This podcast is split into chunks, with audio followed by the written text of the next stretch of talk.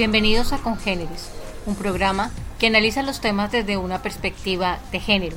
Nos pueden seguir en Twitter como congéneres.romatic, en Facebook, Instagram y en nuestra página web como congéneres.tic. Soy Marcela Pérez Zambrano y el día de hoy los invitamos a escuchar el testimonio de un chico transgénero y cómo ha realizado su transición de Laura a Juan Sebastián. Bienvenidos.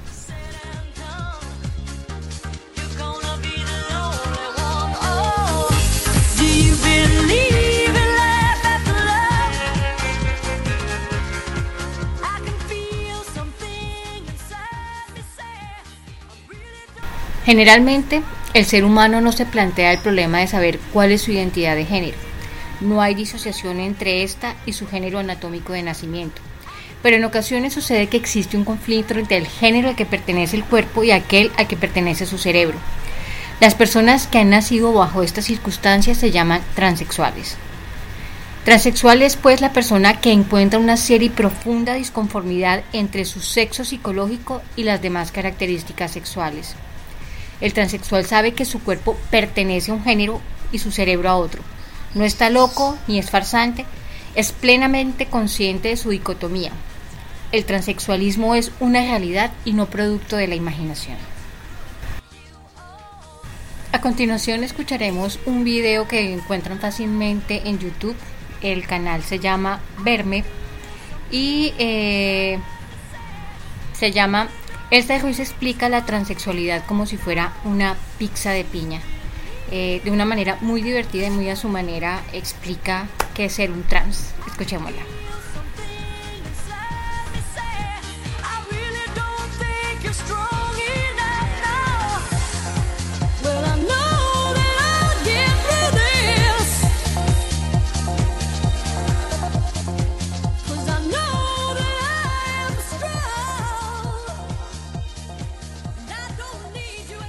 Mi nombre es Elsa Ruiz y bueno, sé lo que estáis pensando. Las chicas pensaréis, vaya piernas tiene la tía, y los chicos heteros estaréis pensando, mmm, qué paja más rara me voy a hacer luego. Que a ver, que esto estoy muy acostumbrada, es el pan mío de cada día. El otro día yendo por la calle, un tío ahí me grita, ¡guapa! Si tu pierna izquierda fuera un viernes, si tu pierna derecha un domingo, qué gusto pasar el fin de contigo. A lo que yo le miré a los ojos y le dije, nene, cuidado que aquí hay puente, ¿vale? Y es un puente un poquito largo porque es el puente del Pilar. Efectivamente, soy una chica trans. Importante, chica trans, ni travelo, ni travesti, ni transformer. Vamos, que si yo me agacho no me convierto en un Clio, que quede claro. ¿Y qué quiere decir ser una chica trans? Pues básicamente que lo que tengo de fábrica ni yo lo he escogido ni considero que me represente adecuadamente. Qué curioso que es lo mismo que me pasaba con Rajoy. Y bueno, cuando eres una persona trans en nuestro país, pues no es un camino de rosas, porque aquí nos tienen que, ojo cuidado, diagnosticar. Porque se ve que esto es como un constipado, pero en plan fuerte. Que a ver, en mi caso lo entiendo porque en mi caso estamos hablando de un trancazo, pero bueno.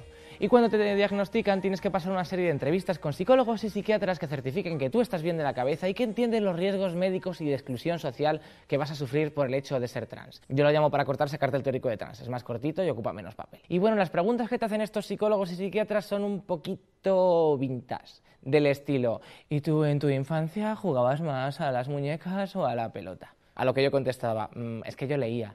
Y el psicólogo, y ya cuando pruebas el teórico, que te dan tu papelito que pone diagnóstico, dos puntos, en mi caso, transexualismo femenino, transexualismo. Yo me quedé impactada. Dije, wow, soy un movimiento artístico del siglo XX. Me dieron ganas de ponerme dos bigotazos enormes y acabar gritando, el transexualismo soy yo. Que cuando llega junio siempre estoy pensando, oye, a ver si caigo en selectividad. Pero chica, que no. Y una vez que apruebas el teórico, ya puedes empezar con la terapia hormonal. Pero ojo, cuidado, no todas las personas trans decidimos hormonarnos. Lo que pasa es que en este país no nos queda otra. Porque en nuestro país, según la legislación vigente, solamente puedes cambiar tu nombre y género en tu DNI y el resto de documentación si llevas dos años hormonándote. Dos años. Que yo creo que los políticos no saben ver el peligro de esto. Porque claro, durante dos años yo voy a estar muy cabreada y hormonándome. Y yo que soy un poco XD, katana, Imaginaos que en un subidón de hormonas me cuelo en el Congreso de los Diputados. Es que vamos, el 23F a mi lado es una fiesta infantil. Y Tejero, Chase de la patrulla canina. Pero lo más importante para una persona trans es tener un entorno positivo y que nos apoye. Yo tengo esa suerte. Mi familia, mis amigos, la gente con la que trabajo, todo el mundo metido entre algodones y estoy súper bien cuidada. Estoy teniendo una transición tan bonita que ya le hubiera gustado a España. Pero lo más complicado cuando eres trans es el tema de ligar, de encontrar pareja. Así que bueno, llegó un punto en que tenía todas las aplicaciones estas para ligar. Y vamos, es que mm, todas. Eh, Tinder, Adopta un tío, eh, Deliveroo. Sí, por Deliveroo también se puede ligar. En mi caso, pues la comida llegó fría, pero el repartidor llegó calentito. Pero bueno, otro día con más tiempo os cuento. Y en mis perfiles siempre soy súper sincera y súper clara con mis circunstancias. Y siempre pongo, por cierto, soy una chica trans. Si has leído esto, comienza conversación diciendo la palabra unicornio. Es que me flipan los unicornios, son mi animal favorito porque son así como de fantasía, con un toque infantil, con muchos colores. Aparte yo mismo me considero un unicornio con el cuerno desplazado. Solo que de la punta de mi cuerno pues no sale un arco iris, por lo que sea. Y yo pensé que aquí la gente iba a ser un poco más abierta y tolerante, pero no. Aquí también son muy fetichistas con la gente trans y nos meten en la lista de 100 polvos que echar antes de morir. Y va un tío y me entra y me dice, hola Elsa, unicornio. Me encantaría probar contigo una noche loca de sexo porque verás, soy un hetero curioso. Os lo traduzco, ¿vale? Este tío lo que quería era comerse un pene. Lo que pasa es que quería dar ese salto, pero con red de seguridad, que hubiera tetas.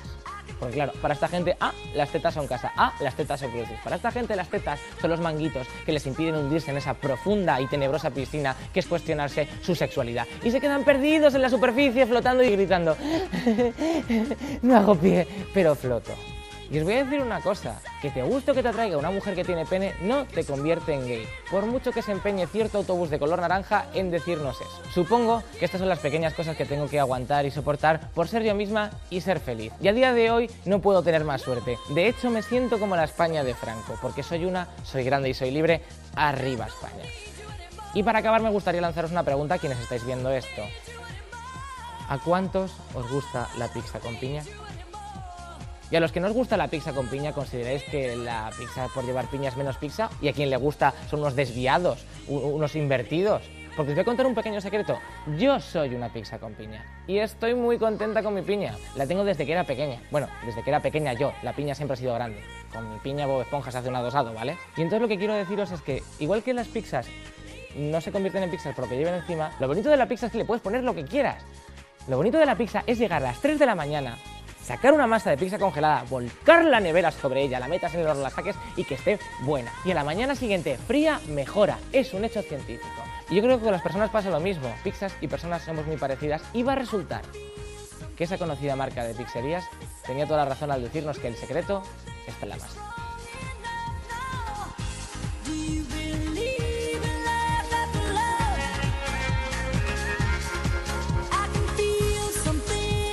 Aquí voy a hacer una aclaración con lo que se puede definir como transexualidad y transgénero.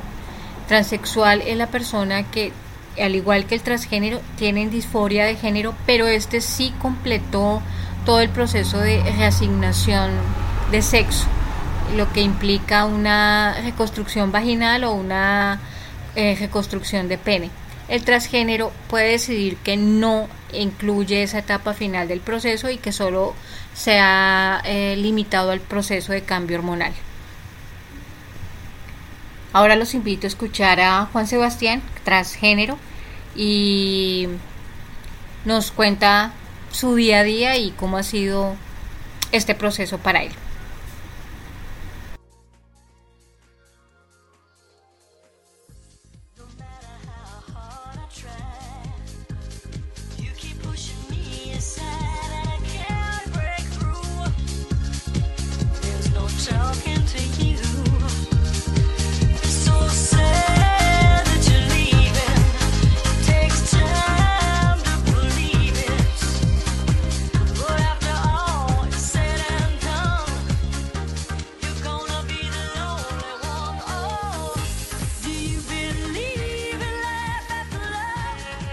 Bueno, un día normal para mí eh, incluye levantarme más o menos a las ocho y media de la mañana, salir a caminar un poco, eh, desayunarme, bañarme, trabajar un poco en, en diseño web, que es básicamente lo que estoy trabajando, diseño web y producción multimedia eh, y producción musical, entrenar entrenar porque a pesar de que me inyecto testosterona cada 15 días, eh, el cuerpo no toma la forma masculina por sí solo, entonces tengo que hacer que, que ocurra y esto lo hago con el ejercicio. Llevo tomando hormonas eh, dos años y, y, tres meses. Ese medicamento se toma cada 15 días, no es que se tome todos los días, eso solamente ocurre con las, con las chicas trans. Con, con los chicos trans es un poco más fácil, es una inyección cada 15 días o el tiempo que te diga tu, tu endocrino. Bueno, mm, mi profesión es la producción musical, soy productor musical egresado de la Universidad Unilatina, eh, pero lo complemento con la producción audiovisual, eh, todo lo que es creación de videos, jingles, eh, videos corporativos, creación de diseño web, creación de logos. Me gusta, me gusta mm, el hecho de poder eh, cautivar a las personas de una manera visual, que eso los atrape. Y obviamente la música siempre ha sido mi hobby y más que mi hobby, mi carrera. Y me encanta. Todos los días eh, intento aprender algo nuevo de mi carrera. Mi segundo trabajo y lo que en este momento tiene eh, la mayor parte de mi tiempo ocupado es mi empresa, OM, OM Colombia es una empresa dedicada a la creación y venta de productos para personas trans. En este momento solamente estamos con los binders y próximamente vamos a crear ropa interior y, prótesis. Los binders son unas camisillas de compresión con, eh, con ciertos niveles de compresión para que te vayas acostumbrando.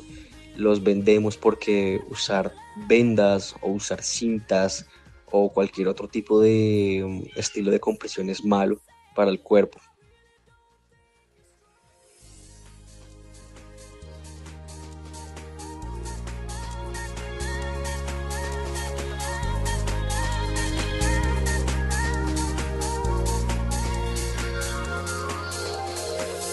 Bueno, yo siempre sentí que algo estaba mal. La verdad, yo, bueno, tengo recuerdos muy vagos desde muy pequeño que, que para mí algo no estaba bien en mi cuerpo.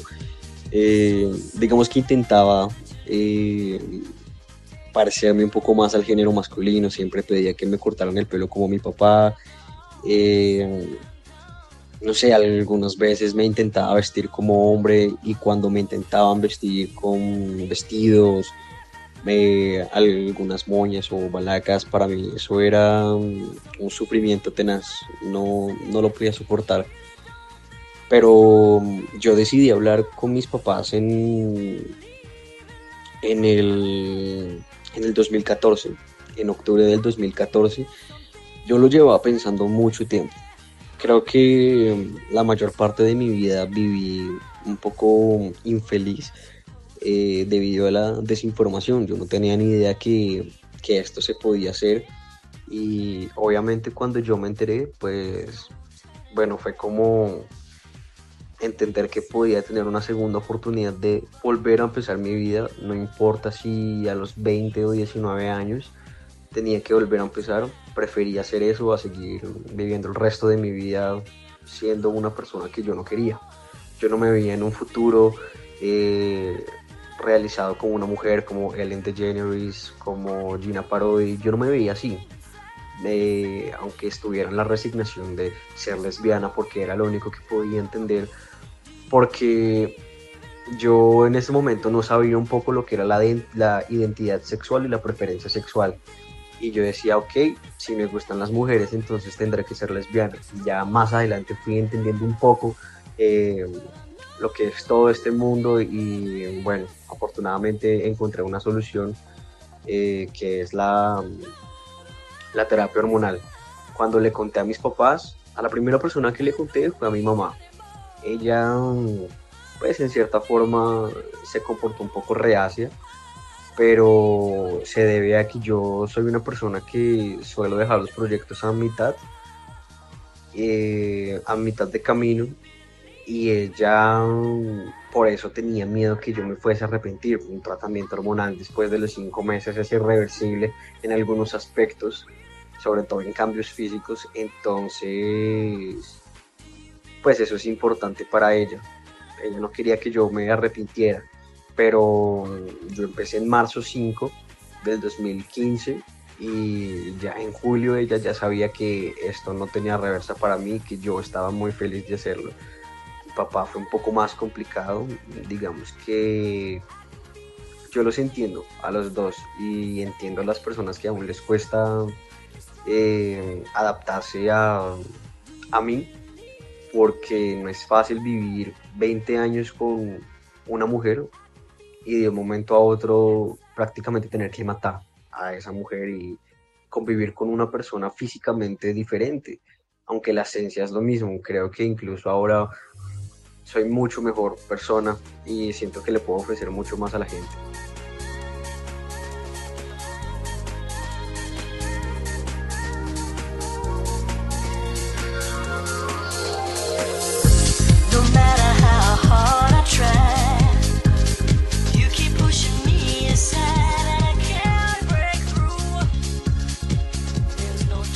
Tema, entonces lo primero que piensan es rechazo, rechazo absoluto a, a Sebastián por cómo es, así me conozcan hace cinco años, si se llegan a enterar, te juro que el comportamiento de una persona puede cambiar. Entonces digamos que no me gusta mucho que la gente sepa, a menos de que yo sienta que son personas a las que les puedo tener confianza y contarles, eh, explicándoles desde fondo desde el fondo, desde los primeros días en los que yo me sentía así, porque tomé esta decisión. Igual yo, a mí no me da pena, pero tampoco soy el otro extremo de ser una persona muy activista, aunque pues yo no tengo nada contra eso, absolutamente nada.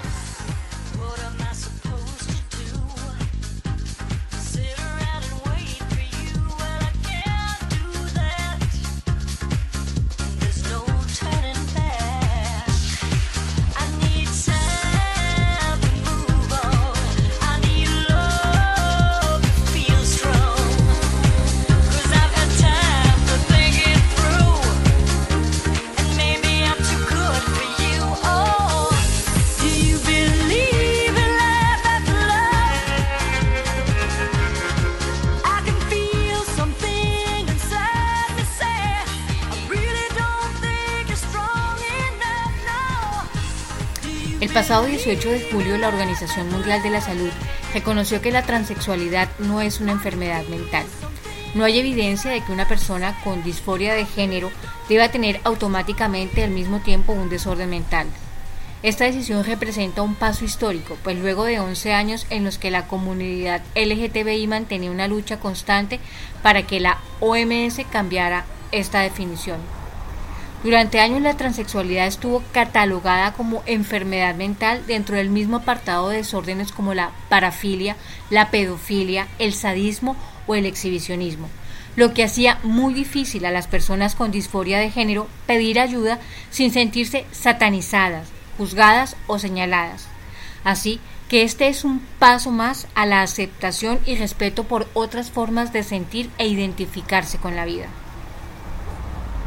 A Juan Sebastián le agradecemos su testimonio, permitirnos conocer al ser humano eh, que él mismo define, o como él mismo dijo, no lo define ser transgénero, él está mucho más allá de esta etiqueta. A todos nuestros congéneres les damos gracias por escucharnos. Hasta la próxima semana.